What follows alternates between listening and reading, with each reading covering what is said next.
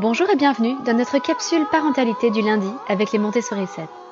Je suis Anne-Laure Schneider, formatrice Montessori et maman de 5 enfants instruits en famille. Et tous les lundis, je vous parle de parentalité en m'appuyant sur l'approche montessorienne et sur la discipline positive. Avant de démarrer la capsule d'aujourd'hui, je tenais à vous lire l'avis que Solène Solena a très gentiment laissé sur Apple Podcast. Elle a laissé 5 étoiles en disant à écouter, je conseille. Le podcast rend accessibles les, pédagogies pardon, alternatives, surtout Montessori. Elle met davantage en pratique les concepts. Merci. Eh bien, merci à toi, Solène Solena. Et euh, sache que tu t'es bien qualifiée pour le concours que j'ai organisé à l'occasion du lancement de ce podcast, avec la possibilité de remporter deux jeux de société Mystique, les saints de la légende dorée, et Dynastie, le temps des Mérovingiens. Comme je vous le disais, dans la capsule Montessori de jeudi dernier, notre petit dernier, Étienne, vient d'avoir 8 mois. Et comment vous dire? Il est très, très, très moteur.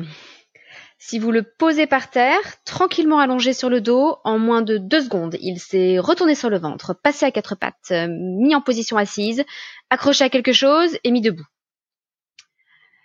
il est rapide. La motricité, c'est son truc. Vous imaginez donc ce que ça peut donner sur une table allongée. Très vite, il faudrait faire des prises de catch pour essayer de l'immobiliser sur le dos. Évidemment, il ne tient pas en place. Et même si on réussit à capter son regard par une chanson, au bout de quelques secondes, il change immédiatement de position. Et par ailleurs, je me souviendrai toujours de cette maman qui avait témoigné de ses difficultés lors d'un cercle de parents auquel je participais parce qu'elle n'arrivait pas à changer la couche de son fils de trois ans parce qu'il se débattait violemment. Il lui donnait des coups de pied et elle ne comprenait pas. Nous lui avions, alors tous les parents qui étaient là, nous lui avions demandé comment elle le changeait et elle nous avait répondu qu'elle le mettait allongé sur une table allongée.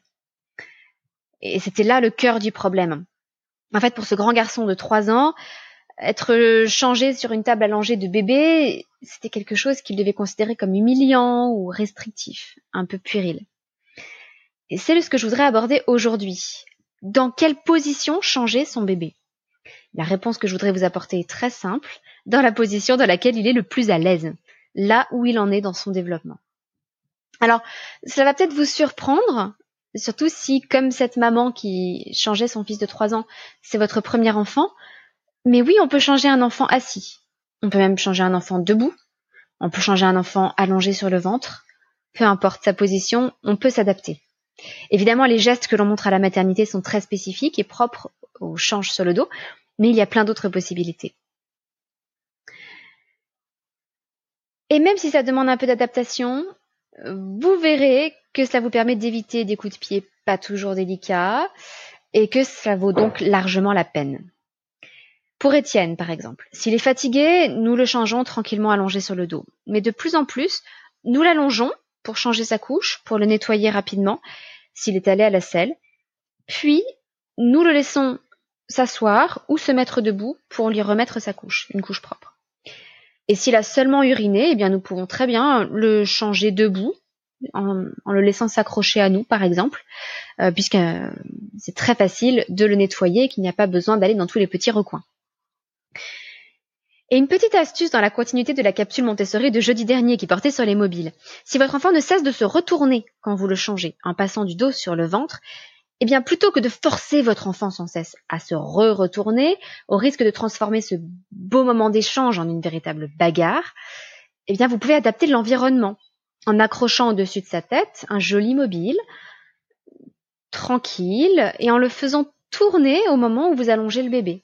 Ainsi, son regard sera attiré vers le haut, au moins pendant quelques précieuses secondes pendant lesquelles vous pourrez très rapidement le changer. Un autre petit message qui me tient à cœur, surtout pour les mamans qui attendent leur deuxième ou troisième enfant, bref, une, maman qui serait enceinte avec un enfant qui a encore des couches. Vous pouvez tout à fait changer votre enfant au niveau du sol. Vous pouvez, vous avez le droit d'installer un matelas allongé par terre. Alors à la maison, nous avions l'habitude de le mettre euh, derrière le canapé et donc de le sortir simplement quand on en avait besoin. Et, euh, et d'ailleurs, c'est ce que nous allons recommencer là maintenant avec Étienne. c'est même une excellente chose de pouvoir changer votre enfant au niveau du sol. Parce que de lui-même, s'il se déplace tout seul, il peut aller vers son matelas allongé, voire s'allonger ou s'asseoir dessus, ce qui renforce son autonomie dans un domaine où généralement l'enfant est très peu autonome lorsqu'il est tout petit.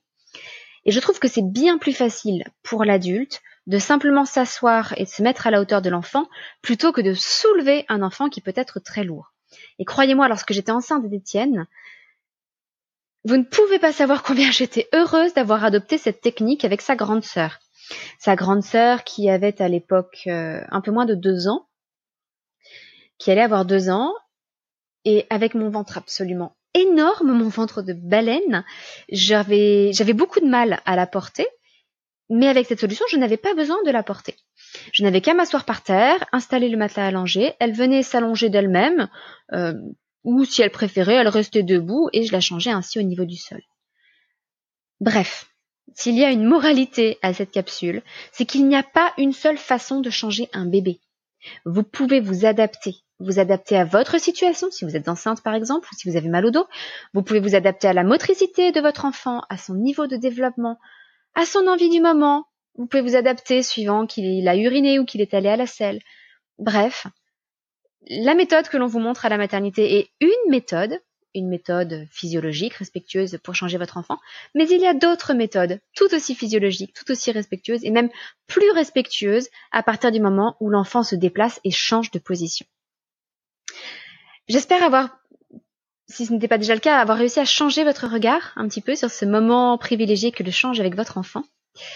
Et si vous avez aimé cette capsule parentalité, je vous serais très reconnaissante de mettre une note et un avis sur Apple Podcast, si vous avez un appareil Apple, ou sur iTunes, que vous pouvez télécharger sur votre PC, si vous n'en avez pas. Et en plus, si vous le faites, vous vous qualifierez pour le concours dont je vous parlais en début de capsule. Et vous aurez une chance sur 100 de remporter les deux jeux de société dont je vous parlais.